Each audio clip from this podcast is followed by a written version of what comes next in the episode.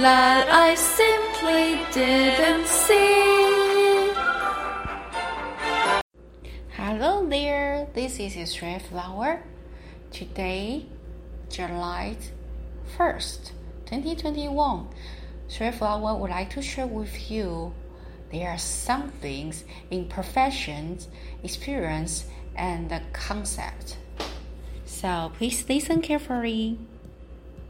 Profession and experience are, of course, very important, but a correct concept plays a decisive role. Profession and experience can finish work. However, a correct concept contributes a long-term pattern and direction.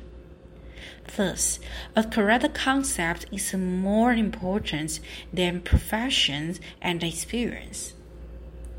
嗨，大家好，我是三八花老师。今天要跟大家分享的是，那里有什么？那里好像有什么？在专业经验还有正确的观念，他们之间。好，我们继续听下去哦。专业跟经验呢，当然很重要，但是呢，一个正确的观念，它是决定性的角色。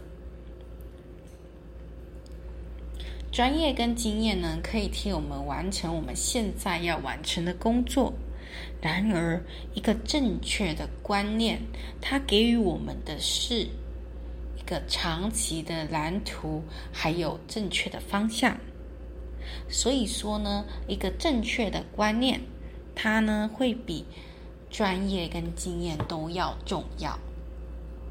其实这是来自于我一个很喜欢的一个教授，他跟我分享的。